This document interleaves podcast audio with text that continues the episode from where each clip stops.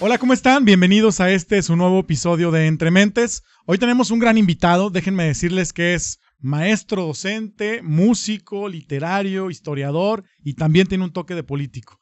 Tengo muchos años de conocerlo y me llena de orgullo el poderlo tener aquí enfrente. Bienvenido, amigo José Guadalupe Gutiérrez Razo. Lupillo, gracias, gracias. Así Lupillo me puedes llamar, tú y todos los que me conocen. Ese es mi nombre completo, de pila. Este, pero Lupillo, mucha gente me conoce como Lupillo. Mejor conocido como Lupillo. Aquí en Mirindo, Tonalán. Bienvenido a Entre Mentes, gracias por aceptar la invitación. Gracias a ti y a todo tu equipo. Y pues a tus órdenes en lo que podamos ofrecer desde nuestra trinchera. Fíjate que seguro estoy que vamos a pasar un programa muy rápido, lleno de historia, lleno de anécdotas y de muchas vivencias que tienes por compartir. Y no quisiera perder tiempo. Vamos a adentrarnos primero. ¿Quién es Lupillo? ¿Quién es Lupillo? Lupillo es una persona que nació en 1977 eh, en Guadalajara, pero pues de Tetlán. Bueno, Tetlán es parte de Guadalajara y desde 1983 ya ha radicado exclusivamente aquí, aquí en Tonalá. Eh, eh, primero en Loma Dorada, después en, en, una delegación del Rosario y de ahí para el Real. Y luego por... Nomás. Entonces, pues tengo ahorita 45 años de edad, ya voy a cumplir 46. Me llamo Guadalupe, soy devoto, mocho, como dicen por ahí, de, la Virgen de Guadalupe. Muchos me dicen, este, oye, esa es una falsedad, que aquello, que científicamente la Virgen de Guadalupe, para que digas eso. Pues no me importa. Eh, mis razones tengo muy importantes del por qué me llamo Guadalupe, por qué mi mamá me puso Guadalupe, o concretamente José Guadalupe, ¿no? Fiel creyente. Sí, de la Virgen de Guadalupe sí. Creo en la Virgen de Guadalupe, aunque digan que no exista, ¿no? Pero creo mucho en ella. Yo también, yo también, y creo en todo lo que alcanza y, y lo, la repercusión que tiene con todos tus fieles. Así es, y de hecho, pues últimamente mi talí, el talí cuando hago las presentaciones con los muchachos, ahí está presente la Virgen de Guadalupe con, con Cantarte Tonala. Qué padre. Así es. Qué padre, amigo. Oye, pues fíjate que quiero saber por dónde empezar, porque no sé dónde comienza la parte de la historia, no sé dónde el gusto por la historia, dónde comienza el gusto por escribir, que aquí gracias que tenemos aquí ya unas un par de obras tuyas, sí. el tema de la música, el tema político. Ahora sí que voy a dejar este programa en tus manos. Ok, eh, bueno, fíjate que las cosas se fueron dando paulatinamente. Eh, yo cuando llegué aquí a, Tonalá, a vivir a Tonalá, llegamos a Loma Dorada en 1983, nada que ver. Tonalá, Loma Dorada, el Rosario y todo lo que era abarcaba esa, esa parte, este, nada que ver. Y yo crecí de la mano de mi padre porque él nos llevaba a recorrer todo el municipio de Tonalá y Guadalajara pues voy a hablar así como, como es. ¿Cómo va? A, pata. Eso. Y yo muchas veces, aparte de a pata, pues andaba a pata a raíz, allí por donde en, los, en los barbechos, en los baldíos, eh, este, eh, comiendo guajes, capulines, este, no, to, todo, todo. Me gustaban mucho los zapotes, había árboles de zapote, los guamuchiles, no se diga. Nadar a veces ahí, como Dios te trajo al mundo en las norias que había, en los arroyuelos que todavía no estaban contaminados, como el arroyo de los González y del Pachagüillo que crece aquí. Híjole. Y así fue mi infancia aquí en Tonalá, ¿no? Porque, este, te digo, de la mano de mi papá que me enseñó a nadar en el río Santiago, precisamente, ahí yo aprendí a nadar. Pues antes, ¿cuáles escuelas de natación y esas cosas? Pues no existían. No, no, no, no. Este, en automóvil básicamente era un lujo. Y a pata, a pata, a pata, este, a veces que, que, que nuestros días de campo, pues ¿cuáles días de campo? Salíamos por ahí y, y una comidita o algo la, la calentaba mi papá, me acuerdo, mi mamá también con raja raja y así comíamos mis hermanos y yo. Ah, qué sabrosos sabían las tortillas. Mi mamá me acuerdo que a veces cuando íbamos al río Santiago agarraban los charales y en un bote chilero ahí los cosía y vámonos ahí. Era, era otro tonalá. A mí me tocó vivir otro otra tonalá. vida. Nadar en las, en las, en las siete cascadas. En las siete, literal, ¿eh? Desde Bien, la uno a la, a la séptima. ¿Cuántas estarán ahorita vigentes? Pues yo pienso que las siete, ¿no? Yo también las recorrí, pero no sé cómo estén. Ya tengo, desde que hice el último video, que, vi que lamentablemente, como muchos afluentes aquí, estaban a punto de desaparecer este, o contaminarse por precisamente por la explosión demográfica que hoy ya nos alcanzó y, nos alcanzó para mal, ¿eh? sinceramente, porque la explosión eh, que hay aquí en Tonalá pues ha crecido sin un orden realmente en todos los rubros. Completamente. y así fue tu andar. Así fue mi andar aquí en Tonalá. ¿De ahí nace el gusto por la historia? Pues en parte sí. Este, pero eso ya fue ya posterior, ya cuando tuve una carrera académica, ya cuando, cuando me llegó el chispazo, ¿no? De decir, caray, o sea, pues este no es el Tonalá, me refiero al municipio que yo, que yo conocí. O sea, porque, por ejemplo, uno de los lugares que yo conocí también muy, muy, muy padre, pues fue Puente Grande, ¿no? Pues, porque todas las, las, salidas para Guadalajara, para los Altos de Jalisco, este, porque mi papá, mi papá tiene sus raíces allá en Arandas, Jesús María, la familia de mi esposa allá con las guerras, con los personajes cristeros. Entonces era muy recurrente que, que, que fuéramos a, allá al rancho, como yo le llamo, a Jesús María, a Josefino de Allende, Jalisco. Y este, que conocemos y tenemos familia. Mi abuelita, pues, es de Santa Cruz. O sea, hay esa dualidad, ¿no? De los altos de Jalisco, la cosas religiosas, pero también de aquí Tonalá con, con mi abuelita de Santa Cruz de las Huertas. Entonces, primero fue la, educación académica, terminar la carrera y posterior ya adentrarnos al tema de la historia. Sí, aunque mi papá, y te digo, pues eh, a mí me gustaba mucho porque mi papá por lo regular compraba el periódico nada más el domingo. Este, mi papá es José de Jesús Gutiérrez Herrera, mi mamá Teresa Razo Hernández, y este, y ahora sí que el interés por la lectura, pues no lo adquirí en la escuela, sinceramente, fue por mi padre, ¿no? ¿No? Y este, y en ese aspecto, el interés por otras cosas también por mi mamá, la convivencia con mis hermanos, con los amiguitos y con la gente que vas conociendo, ¿no? Entonces, la historia como tal siempre me fascinó. Obviamente, las historias cuando nos contaban, porque a mí todavía me tocó de que mi mamá nos se saliera ahí a jugar lotería y, todo ahí, y el chiquillero ahí jugando, ¿no? Y, trabajando al final de cuentas, ¿no? Pero en la primera etapa de mi infancia fue ahí.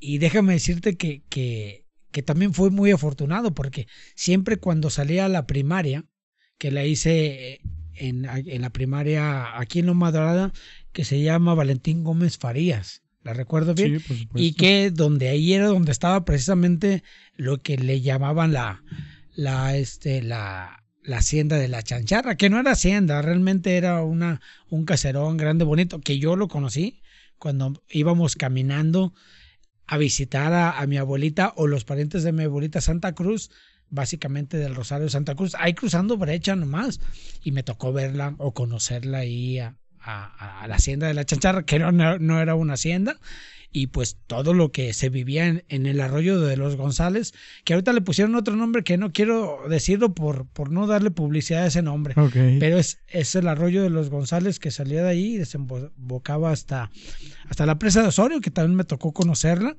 Y la recorría pata por los dos lados, de, del lado de Guadalajara y del lado de Tonalá, cuando prácticamente pues no, no, no había nada. Y, y pues ni energía eléctrica, aquello, ¿no? ¿A cuánto tiempo asumes tú ese cambio del nuevo, distinto Tonalá? Porque lo has mencionado en dos o tres ocasiones y dices, ya no es el Tonalá que era antes. Ah, Pero eres alguien joven. ¿Hace cuánto entonces cambió nuestro Tonalá? Tonalá sigue cambiando y yo creo que ha cambiado eh, eh, en varias etapas. Eh, a lo que a mí me tocó vivir, te digo, de 1983 este, yo recuerdo que para venir a Tonalá era una odisea porque ya existía Río Nilo, ¿eh? pero era, era, Río Nilo nada más. Llegabas a la glorieta, que ya existía la glorieta como tal. de los arcos. Y, y Loma Dorada era nada más la parte de la glorieta hacia el lado sur, hacia el lado arriba, ¿no? Cambia Tonalá, yo pienso, a partir de, la, de las explosiones o de los terremotos primero, eh, de, 1985 en México. Porque a mí me tocó en algún momento de mi vida ver cómo iba a ser realmente Loma Dorada.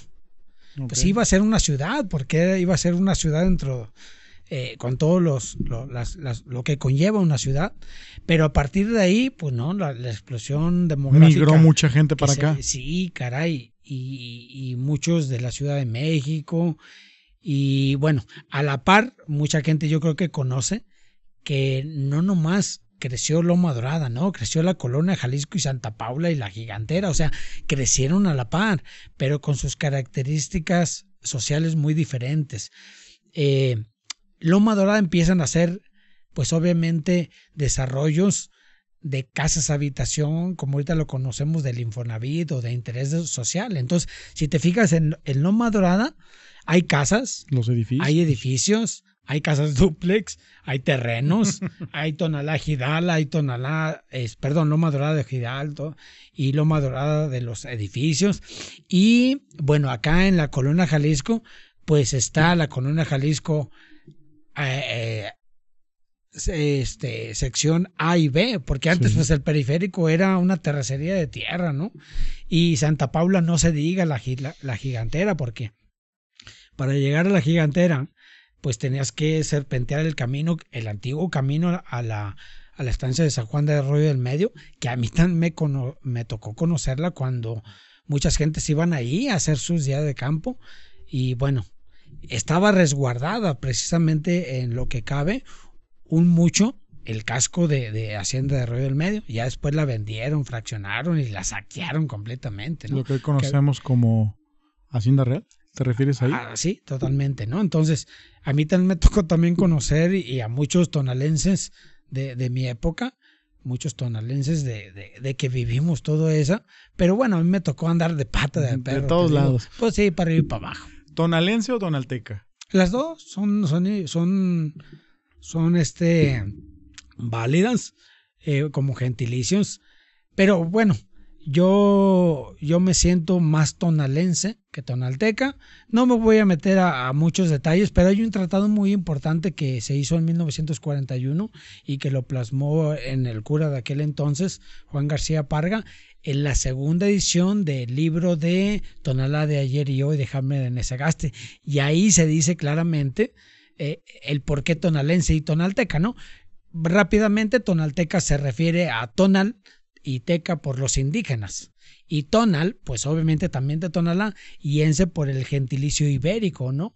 O ese, este, pues prefijo, eh, como eh, jalisciense, guanajuatense. Sí.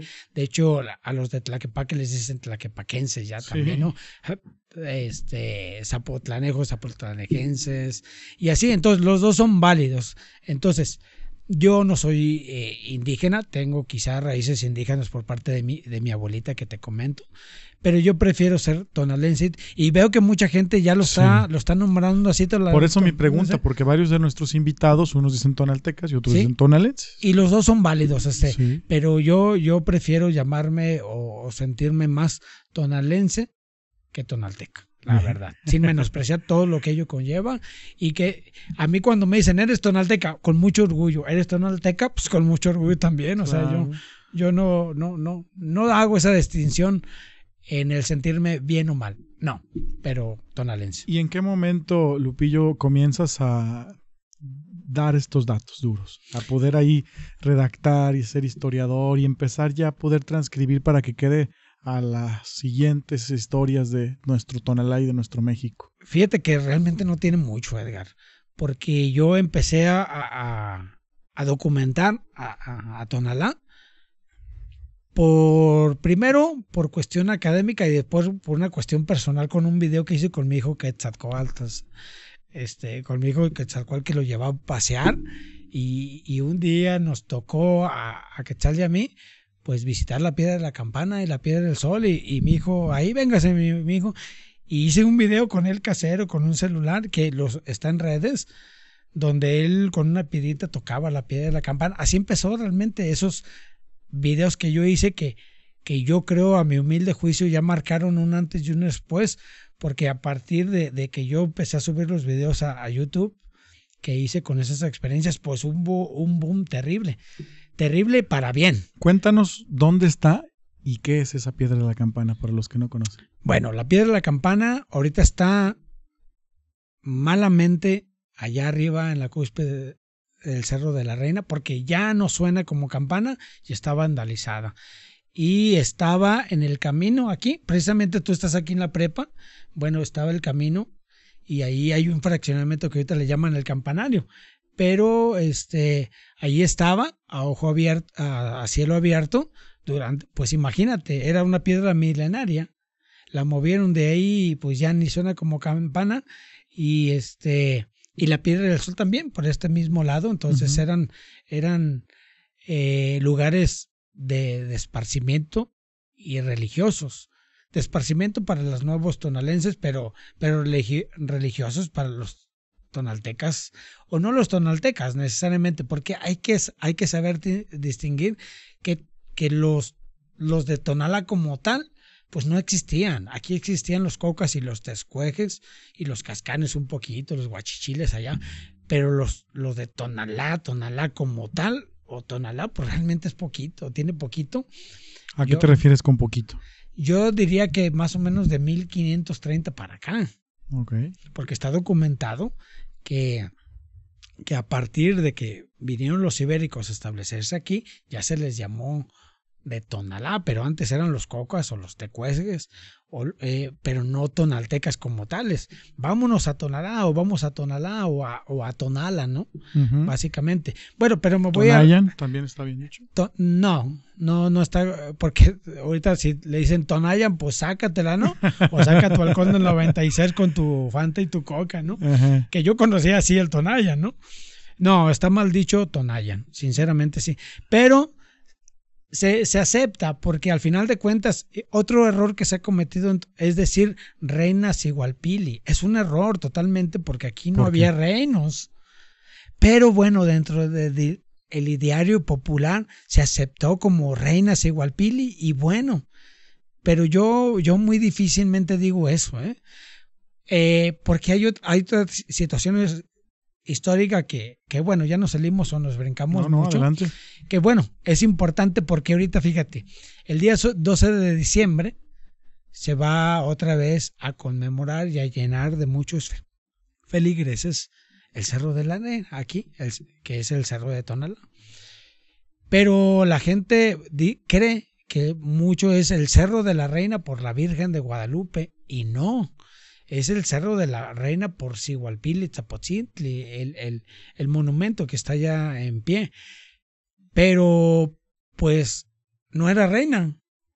Le puso Jaime de Nesagasti reina para hacer un paralelismo y que la gente entendiera que, que este gran huitlatonazgo era comparado a un reino, pero por su extensión territorial y todo lo que era muy importante Tonalán para el ideario popular y, no nomás el, ideario popular, este gran territorio de Chimalhuacán que abarcaba prácticamente lo que viene siendo ahorita los estados de Nayarit, Jalisco, Colima, parte de parte de, de Guanajuato y de Zacatecas, ¿no? Entonces era un territorio grandísimo el Chimalhuacán, pero a Tonalá le correspondía pues es, esa gran parte. Entonces, como eh, la ideología que se tenía, que los reinos eran muy extensos en, en Europa, en este caso, pues aquí, para que la gente entendiera eso, por eso Jaime de Nesagasti llama, le llamó el reino, pero no era reino, era un hueytlatonazgo, es decir, un gran pueblo tributario. Okay. Huey, con H es, la, es una palabra náhuatl que significa grande. Huey. H-U-E-Y. Y ahorita, pues imagínate, ¿no? Muchas gentes confunden esa palabra o le dan otro énfasis, pero con otro tipo también de escritura, ¿no? que también son muy grandes algunos. Eh, bueno, yo prefiero quedarme con el, con el original, ¿verdad? Y, entonces, este, de, ahí viene el, nombre del Cerro de la Reina por ella. Después, obviamente, cuando en 1909 coronan, coronan a la Virgen de Guadalupe como la Reina de México, pues es la Reina de México. Y Jaime de Nesagasti y su mamá, doña, la, doña María, María eh, Llama Santos Coy, pues era una, una fiel feligrés y creyente de la Virgen de Guadalupe, tiene documentado que ella quería que se le erigiera un, una ermita o un templo a la Virgen de Guadalupe y Jaime de Sagasti fue el primero que tuvo la idea de que se erigiera un, un recinto para venerar a la Virgen de Guadalupe. No le alcanzó porque se fue pues ya después de Tonalá, se fue a Nalco y después este pues fue el cuarto obispo de Campeche, Jaime de Nasagasti y Llamas, y no fue sino hasta 1975, pero empezó más o menos en 1970-75, que la gente de Tonalá empezó a, a construir la ermita auspicias pues de mucha gente muy importante del primer cuartel, pero también este, mucha gente de las catequistas. Y una anécdota que me contó ah, la maestra Angelita García Beato, pues, que Dios esté en la gloria, dice que ella cuando trabajaba en el, en el colegio Carlos González y toda la chiquillada de ahí, muchos de ellos se los llevaban también al cerro a, llevar piedras del cerro, a juntarlas y, y empezar a construir. O sea, realmente fue una construcción social, fueron todos los que se involucraron. No, no, no se involucró nada, nada que tenga que, ver con política de aquella época, no. Fue netamente por la feligresía y así se tiene documentado. Hay un libro que nunca se ha sacado, a, que ojalá y un día lo pueden sacar, un, un, un libro que, que relata todas esas vicisitudes del poder construir el Cerro de la Reina y cuándo fue consagrado, quién lo consagró, ¿no? O sea, muchos eh, decían, no era Garribi Rivera, no, era, fue José, José Salazar, que también era, era, era, bueno, el máximo jerarca de, de toda la arquidiócesis de, Guadalajara. O sea, híjole. Entonces se me vienen muchas cosas así. Pero déjame aprovechar que, que mencionas que nadie se involucró de la política de esos tiempos. Para preguntarte, ¿y tú cuándo te involucraste a la política? No, pues yo pienso que todos nos involucramos a la, política y si te das, sí, bueno, aquí tú me preguntabas. Sí. Tú me preguntabas de, de cuándo empecé a escribir. Yo empecé a escribir por, por una cuestión de que yo estudié, estaba estudiando una maestría y yo empecé a buscar pues el tema de tesis de esa maestría y, y yo decía, caray, ¿cuándo, cuándo, cuándo? Y empecé a revolotear mi mente porque yo en la política empecé a conocer a mucha gente de la política del Tonalá, del PRI y del PAN de aquella época.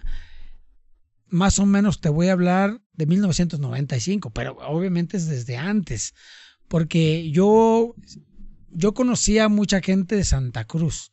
Yo te decía que mi abuelita es de Santa Cruz.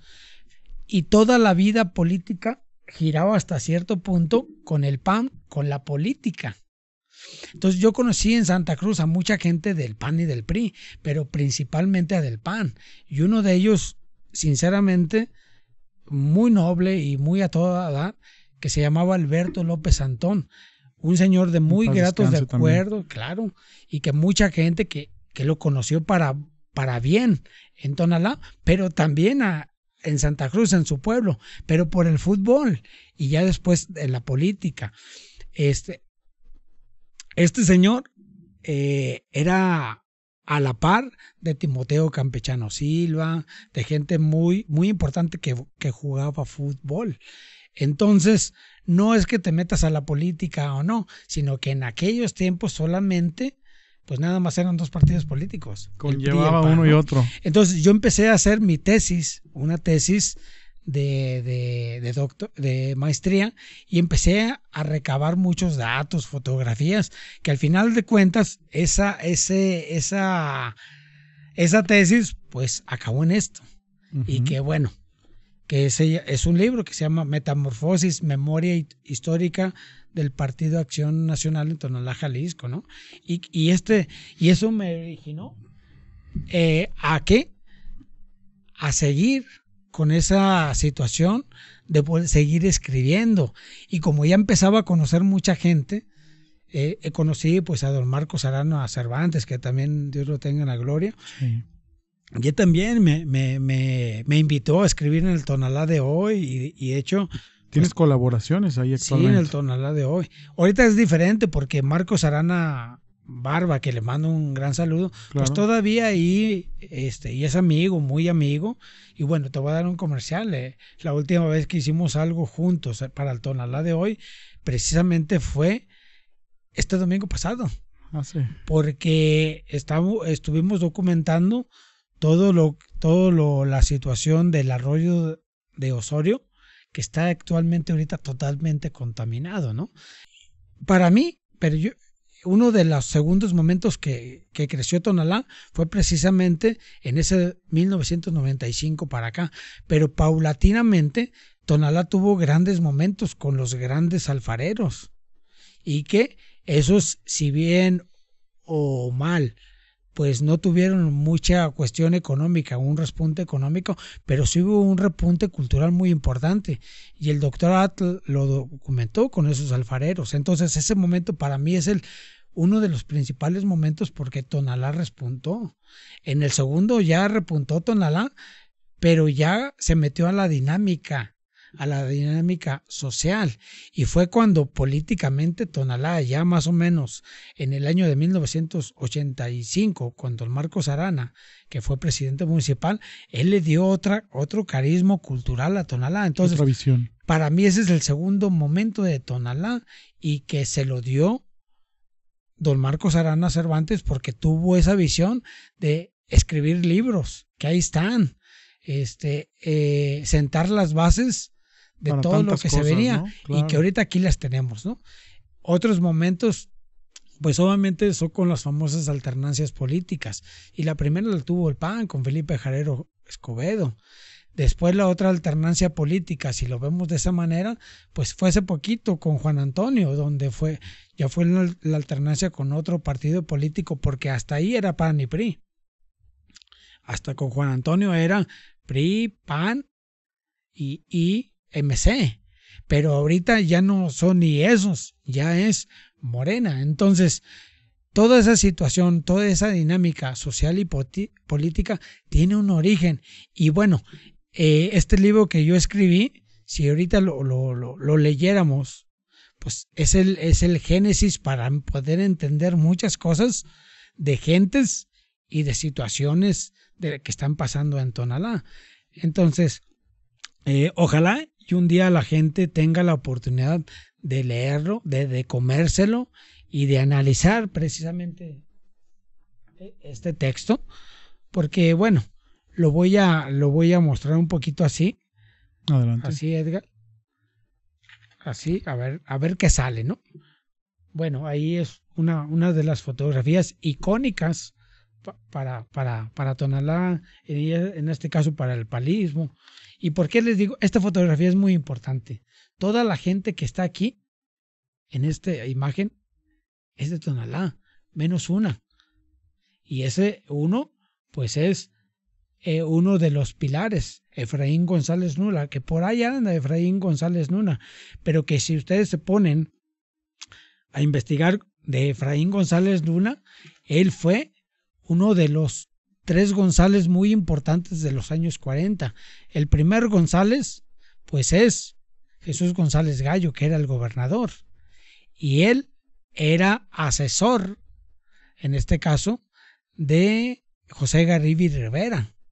Entonces era el segundo González muy importante de esa época. Y el tercer González, pues es Elías, Elías González Chávez, que fue el que hizo eh, toda la red hidráulica que se conoce. Y bueno, en Tonalá, pues también aquí la presa de Colimilla.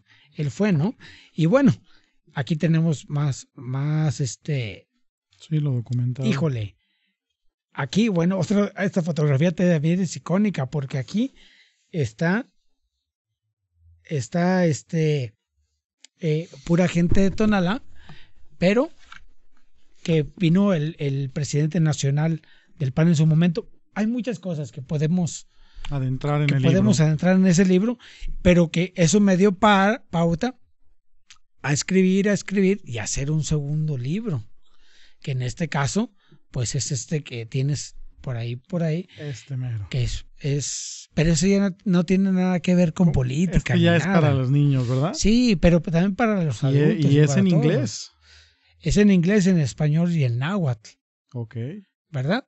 Y aquí también documentas la historia y cuentas la historia en los distintos momentos, ¿cierto? Claro, es que ese libro eh, habla de la historia de Tonalá, pero la historia histórica de Tonalá. Y tú lo acabas de decir, bueno, eh, ahí lo documento, este lo documenté con fotografías, hemerotecas, pero eso lo documenté con, dibujos. no, con libros también. Ah, tiene la referencia. Porque la bibliografía son todos los libros y básicamente son 100 libros que hablan de Tonalá. ¿Estos dibujos mucha tú gente no, no, no, mucha, mucha, para hacer un libro mucha gente te tiene que apoyar. Ahí yo hice el, el DOMI y otra persona me ayudó. A toda la imagen. Está precioso, ¿Sí? ¿eh?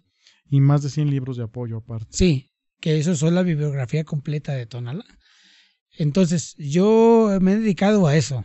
Precisamente he andado aquí para allá, pero no, no te creas, o sea, pues ahí las canas no salen de ganas, ¿no? Las Estás bien canoso, hombre, pero eres joven, 45 años. Pues sí, pero las canas, este, bueno, la anécdota de las canas es muy, muy, muy sencilla, ¿no? Cuéntamela, porque yo también ando muy canoso ya. y mucha gente, ¿no? Dice que la gente que tenemos canas es porque ya tenemos un camino andado y es el polvo que se impregna en tu cabeza precisamente por todo ese andar. Entonces, pues yo por lo menos nunca creo que me vaya a pintar el pelo eh, o a teñírmelo. Así me lo voy a dejar. Y la personalidad, dicen ahora los muchachos. Dicen, pero no. Esa es la anécdota, ¿no? Entonces yo así, así le voy a dejar, ¿no? Que, y digo, las canas y la pelona no salen de ganas. Pues ahí andamos, ¿no? Pues voy a hacer propia esa anécdota. bueno, a lo que no queda de ganas, ¿no? Y bueno, yo, yo te puedo contar muchas otras cosas de esos dos libros. También me buscaron del Cup Tonalá para, para ayudarles a escribir este libro. Y bien, este lo editó el Cup Tonalá, pero este se llama La brujería en Tonalá. Y este libro de la brujería en Tonalá, pues eh, hablo yo más que nada del tema de los nahuales o del nahual, del nahual de Tonalá. ¿Había brujería en Tonalá? Pues si se dice como tal, sí, acuérdate que a San Martín de las Flores, que perteneció a Tonalá, le llamaban la Facultad de Medicina Empírica. ¿Por qué la Facultad de Medicina? Pues tú, y empírica, pues échale, ¿no? Ahí, pues, a mí me tocó ver a la gente que, que pues ahí le, ¿cómo le dicen? Bueno, lo, lo quiero decir allí, pero pues ahí le sacudían los huevos. y ya los curanderos que había, de hecho todavía hay curanderos, entonces, entonces yo cuando escribí, escribí eh, un capítulo de ese libro que me invitaron, hablo del nahual y la, la brujería, pero para bien. Es decir, del nahual, cómo es protector en Tonalá. El Tonalá, el, el nahual de Tonalá es protector. Y muchos alfareros de Tonalá, pues lo, lo plasman en sus Artesanía. En su alfarería, en su artesanía, ¿no? Porque primero en la alfarería no es lo mismo artesanía que alfarería. Hay muchos que dicen, no, no, no, no, yo no soy artesano, yo soy alfarero porque trabajo el barro, el barro. Y hay otros que dicen, no, yo no soy alfarero, pero soy artesano, pero también hago cosas que tienen que ver con los nahuales y esas cosas, ¿no? Entonces, también escribí por ahí algo en, ese, en este libro de, del nahual de Tonalá, pero para bien, porque a nivel México, el nahual de Tonalá no es el maligno, no es aquello, no, es un ser protector. Entonces, todo este badaje de conocimientos eh, que tú eh, eh, que, que, tú me preguntabas, ¿cómo los fui adquiriendo? Pues yo no soy historiador por por de carrera. No, no, no, no, yo yo pues si tú quieres, pues no soy ni historiador y no soy ni cronista, soy una persona como cualquier otra este, que me he dedicado exclusivamente a hacer este tipo de, de, actividades. Y bueno, ahí están, ¿no? Pero las hemos hecho tocando puertas. Y hay gente que sinceramente sí nos ha apoyado. Y otra gente que, que bueno, que nos echa porras, pero también es un aliciente, ¿no? Entonces, vamos a seguirle. Ahorita estoy escribiendo un tercer libro, pero ya no tiene nada que ver, fíjate, con eso. El primero habla de la política. El segundo es histórico. El segundo es de la brujería, es decir, de, de las cuestiones míticas y todas esas. Y el tercero ya es de música. Este va a ser de música. Eh, sí. Y ahí nos adentramos a tu nuevo proyecto, ¿te parece? Pues claro. Entonces, más o menos así va, así va lo que yo he hecho. ¿Y de ahí viene ligado el tema de cantarte? Totalmente, totalmente. Dios me puso en la, en la, en el camino a dos grandes amigos que les mando un gran saludo. Que bueno, yo, yo te puedo decir que ahorita eh, mis amigos contándote a, ti, pues que, que, tú y yo, yo te conocí más chavo, pues te conocí a ti allá, eh, ya más en forma, más o menos en, 1900, en el año 2009, 2010, cuando empezaste a incursionar para ser el, el, secretario juvenil en Tonalá. El primero de Tonalá fue Daniel Robles de León, que ya anda por ahí en MC. Sí. Y lo, bueno, pero él, y tú sigues en el PAN, pero tus orígenes son, son ahí con, con los jóvenes. Con el, el, Frente Juvenil, que era, era dar a las patrias darle a la patria esperanza presente, que era una manita así. Yo estuve cuando presentaste tu libro. Sí. La primera vez que lo presentaste y estuve. Sí, sí, con sí. Los chavos. Entonces, este, tú, tú eres de, de esas generaciones de dar a la patria esperanza presente, que aquí estás presente, ¿no? Y el otro, el otro libro, pues te digo, pues es, es netamente, y así nos, nos vamos recorriendo y seguimos, seguimos. Y ahorita Me llamaba la atención tu, tu, instrumento, porque te veo tocando guitarra, te veo tocando el cajón peruano. Sí. ¿Qué onda con la música? Esa, es lo que iba, que, que, veo con el, siguiente, con el siguiente libro. Yo me topé con estas personas muy importantes. El chino, Eduardo Merchol Palafox. El gallo, José Eduardo Velázquez Frías. A Eduardo lo conocí en el templo, en Santo Santiago, en un evento eh, de matrimonios a Pablo lo conocí él tocando en la calle. ¿A poco? Sí, sí, él es trovador, él tocaba en la calle y ahí se avienta sus rolitas. Después coincidimos con otra persona que es Alejandro Romo, que es también un gran amigo. Sí. Híjole, y, y ahí, pero ahí empezamos a hacer muchísimas cosas que me, te, me, quiero adentrar un poquito en las personas que nos, que nos han apoyado para que cantarte, y ahorita si quieres hablamos un poquito más a fondo, este, esté. Yo quiero agradecer infinitamente a nombre propio y de mis amigos a Alejandro Romo, a Elizabeth Nuño Gutiérrez, a Ismael eh, Jauregui, que le llaman el chamán, a don Marcos Arana Cervantes, a Marcos Arana Cervantes Barba. ¿Por qué? Porque este tipo de personas y también es, ahorita que, se, que, que, que, fue con el primero que salimos fuera de Tonalá, es Juan Pedro Guzmán. Pero ha habido más personas, ¿no?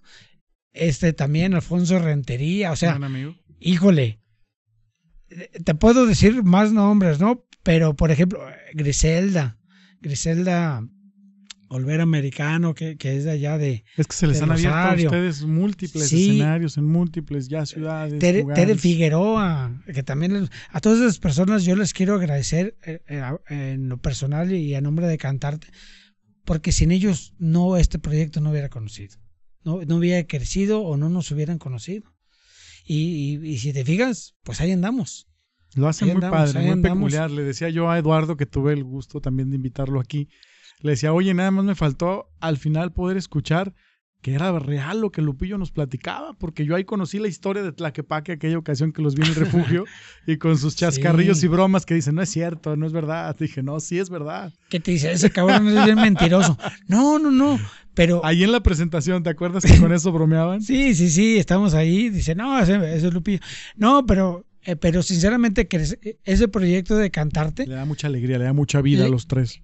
Pero pues yo quiero pues honor a quien honor merece en la parte musical y en la parte este también de la composición a Pablo y a Lalo, ¿no? A mí me toca la crónica, entonces al lugar que fueres, a lo que vienes, por claro. ejemplo, pues vamos a Tlaquepaque, pues la crónica es de, de, Tlaquepaque, la crónica en este caso es de Encarnación de Díaz, que fui pues allá, pues es de Encarnación de Díaz, es de Salatitán, la crónica es de Salatitán, vamos a Puente Grande, es de Puente Grande, este, y así, a cada lugar que vamos no es de Tonalá, Tonalá, es del lugar. Hemos tocado, un- aquí en Tonalá, hemos tocado en Puente Grande, Salatitán, en El Rosario, Cabecera, eh, la Colonia Jalisco, hemos tocado por ahí en Urbi.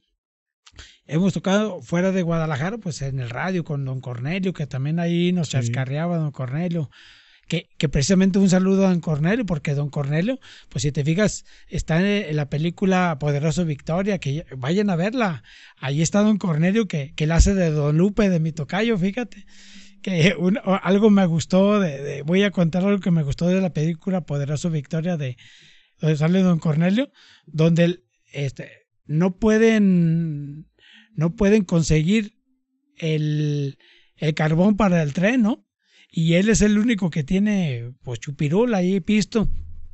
Y ya se le acerca a la gente y me gustó esta parte donde dice, ¿y cómo lo quieren? ¿Cómo lo quieren? ¿Lo quieren blanco o reposado? Ah, No, pues imagínate, pues como sea, pero échelo, ¿no? Y ahí te los tienen que dar. Entonces, un saludo a don Cornelio, Saludos. que también nos apoyó precisamente ahí con, con el tema de cantares y costumbres. Entonces, muy y también Les han en, abierto mucho las puertas. en el rincón de una cabina también hemos estado allí con Paco Padilla también, otro, otro gran compañero que nos, nos ha apoyado allí Sí. hemos alternado con Paco Padilla, ¿no? Entonces, híjole. Y ya te conté muchísimas cosas ahí revueltas y sin orden y sin Pero una gran muchas cosas, pero hemos hecho muchas cosas y yo pues pues yo toco ahí la percusión el- con, con catarde, la guitarrita y bueno, la caja peruana y el palo de lluvia Sí. el- el- y las campanitas chinas ahí. Pero ojo, todo porque Lalo nos ha también ahí dicho, a ver, cabrón, tú échame este la mano aquí, tú a cantarte la apoyas a- en la crónica, pero también échame la mano aquí. Es muy buena reglista, Eduardo. Es un gran ser humano, Sí. es un gran ser humano. Pablo, un gran ser humano, porque fíjate, ayer andamos ensayando. Y así, y así, a ver, ellos me dicen, no, Lupillo, tú la, la riegas aquí, cabrón, no hagas esto, haz aquello. Yo se los tomo bien porque me enseñan. Sabes que va con buen Y sentido. a veces yo platico con ellos, mira, esto por esto, por esto. Y, y yo sé que hasta cierto punto, por lo menos con, este, con los muchachos, ha sido fuente de inspiración, porque han, han, escrito canciones, en este caso Pablo, este, bueno, a raíz de las crónicas que han escuchado también ellos, ¿no? Entonces, ahí andamos, ahí andamos, ahí andamos caminando y, Arrieros somos, dicen por ahí. y ese pues soy yo. Soy un escritor, un, un conferencista, ahorita ya con ellos pues un, Músico. un músico, pero no, to- no tan músico. Entonces he, sido un poquito más versátil en ese aspecto y que también a mis alumnos se los transmito para que mis alumnos de, de secundaria y de preparatoria pues también quieran esta tierra y yo pienso que sí, ¿eh? porque también me ha dicho, profe, profe, hemos ido a sus presentaciones y también mi, a mi jefe y a mi jefa les gustan las roles que, las rolitas que se avientan ahí cantarte, ¿no? Que se siga transmitiendo en las generaciones, ¿no? Que sigan heredando la cultura y la historia Sí. y el amor por nuestro tonalá principalmente. Sí, es- esa es la finalidad de cantarte y de tu servidor. Dejar un legado. El legado con nuestras canciones, pero el legado también con los escritos. Histórico. Así es. ¿Y qué nuevos proyectos, Lupillo, para ir cerrando? Porque, híjole, ni hemos hablado de tonalá, ya se nos fue el tiempo. cabrón. Pues no hemos hablado de Tonalá porque hablamos poquito, pero con muchas. Hay mucho contenido. Otro día, si hay oportunidad. Sí. Proyectos que tengo, ya te dije, escribir ¿El un, tercer un- libro? Estoy. El tercer, el, el tercer libro mío, el cuarto con participación. Eh, echarle ganas a cantarte. eh, sacar proyectos para, para poder otra vez que cantarte Tonalá, salga de Tonalá, que inviten a Tonalá, porque Tonalá, híjole, tiene muchísima gente tan va- tan valiosa, tiene deportistas, tiene músicos, tienes alfareros, tienes escritores, tienes gente que se dedica al altruismo. No, no, no, no, no, no. Tonalá, yo la verdad, yo ya cada vez que veo gente, gente que, que hace algo por Tonalá, híjole, chale, digo, qué padre. Veo, por ejemplo, esta, esta vez que también me gusta el fútbol de, de Pocho Guzmán, ¿no? Sí, cómo no. Dice, lo, lo hice mío, dice, dije esto Tonalá. Veo lo de, lo de Moisés Cerros, que es Aguirre Cerros, este muchacho, digo, no manches, o sea, soy yo, yo soy Tonalá, como decimos. Sí, lo que haces tú, lo que hace mucha gente, ¿no? Gracias. Somos, todos somos Tonalá y todo lo que hacemos, o todo lo que hago yo, o todo lo que yo he hecho yo, con mis libros y con lo, con lo, con, lo que hago de cantarte, créanlo, yo también me emociono. Crea que lo que lo yo lo hago con el corazón, porque pues todo esto mm, es amor al arte. Lo das para ti, los desprendes y lo compartes. A nosotros nadie nos paga. Y de estos libros, déjame decirte que el, el último libro se regaló. Se editaron mil ejemplares, se dejaron en el, ayunta- en el ayuntamiento para que este nueva, esta nueva administración, que es la administración eh, que está ahorita, regalara esos mil ejemplares. Espero que, yo creo que sí lo hicieron, porque no se busca el lucro, se No. busca precisamente el regalar. El poder compartir y trascender. Así es, el regalar la historia. Pues, ¿Verdad? amigo Lupillo, pues muchas gracias. Muchas gracias por, por todo lo compartido. Este, nos está diciendo el director que ya se acabó el tiempo y yo ni lo sentí.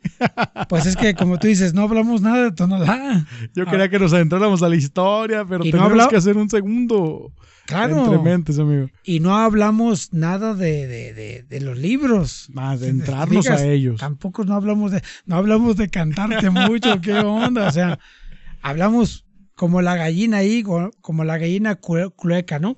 Ahí sacúdela así, pero un pedacito de aquí, pedacito de acá, de los amigos que nos han apoyado. Pero créeme Híjole. que esto nos enriquece a todos, esto nos sirve de ejemplo, de referente, y que la gente que ve entre mente se dé cuenta que, como bien lo decías, tenemos músicos, poetas, historiadores, artistas, deportistas, hay de todo, hay un gremio muy fuerte que presumir y que hace que Tonalá se porte la bandera en alto. Entonces, creo que eso es y- lo que hay que Y compartir. lo digo con respeto, ¿no? Un chingo de gente, y bien importante y bien chida. Así y es. que quiere su pueblo, que, que como yo, híjole, nos rajamos ahí por sacar a Tonalá adelante de una o de otra manera. Completamente. Diario, diario, diario. Oye, Lupillo, y para finalizar entonces, nada más te voy a hacer una pregunta que quiero que nos contestes. Este, ¿qué está pasando por tu mente hoy que quieres que pase por tu vida mañana? ¿Qué pasa por mi mente hoy? Pues que a Tonalá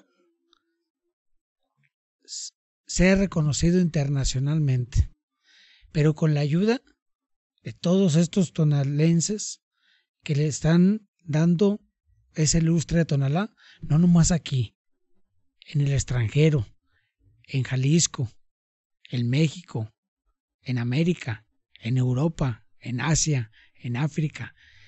Yo quiero que Tonalá, a lo mejor a, lo mejor a mí no me va a tocar verlo, pero a, a las nuevas generaciones sí, que digan, Tonalá ha trascendido porque es la tierra de él y por donde sale el sol. Y el sol, pues es, cobija a todo el mundo. Yo quiero eso. Por Eso está ves. en mi mente y eso para allá. Y por allá va a llegar. Y por allá hacia, voy a llegar. hacia allá vamos, Lupillo. Y pues como dicen por ahí, salucita. Salucita con el aguardientoso. No, no, no, esta sí es agua, ¿eh? Es H2O, nada es más. agua natural, no Sí, se es agua, sí, sí, sí. Porque a mí sí me pega mi vieja si ando de etílico. Es puro, es pura agüita. Oye, Lupillo, compártenos tus redes. Pues mis redes muy sencillas. En Facebook me localizan como Joseph Joseph. Mi icono es un quetzal, porque ese es el ave que más me gusta. Y en YouTube es José Guadalupe Gutiérrez Razo. Yo no manejo Instagram ni TikTok. Todavía no llego a eso. Yo todavía creo que soy un chaburruco, pero más ruco que chavo. Entonces ahí me quedo. Sí, sí la sé manejar y todo, ¿no? Pero sinceramente ahí, ahí la que yo veo que maneja y esas cosas, pues son mis hijos, ¿no? Claro. Y un saludo, si me me permites, pues Por precisamente supuesto. a mi hija Dafne, Dafne Citlali y a mi hijo Quetzalcoatl, y obviamente a mi esposa, a mi esposa Ana. Porque sin esta gente que está de primera mano, no hacemos nada, pero también a mis amigos de cantarte, al buen Hugo, al buen Fernando, al buen Lalo y, al buen Pablo. Porque todo con estas gentes que te acabo de mencionar es mi vida. Yo, yo con ellos convivo más, contamos, nos enojamos y un saludo a toda esta gente. Es con donde sucede y con quien sucede la magia. Así es. Pues muchas gracias. Gracias a ti. Gracias por habernos acompañado. Seguramente tendremos un segundo programa y nos adentramos a los temas que nos faltaron. Pues claro que sí. En la segunda temporada, si quieres, ya Ahí. lo organizamos y hacemos algo más a Ahí nos aventamos. Gracias.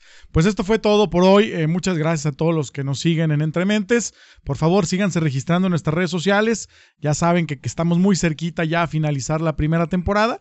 Y bueno, estaremos inaugurando en el 2023 nuevos proyectos, nuevos invitados, nueva forma de generar este eh, proyecto que seguramente y seguro estoy les encantará. Así es de que gracias por apoyarlo, por tomarlo con tan buena fe y por abrirnos las puertas de sus oídos, de su vista y estar apoyando Entre Mentes en todas las plataformas. Síganos en redes sociales y como siempre me despido, si pasa por tu mente, pasa por tu vida.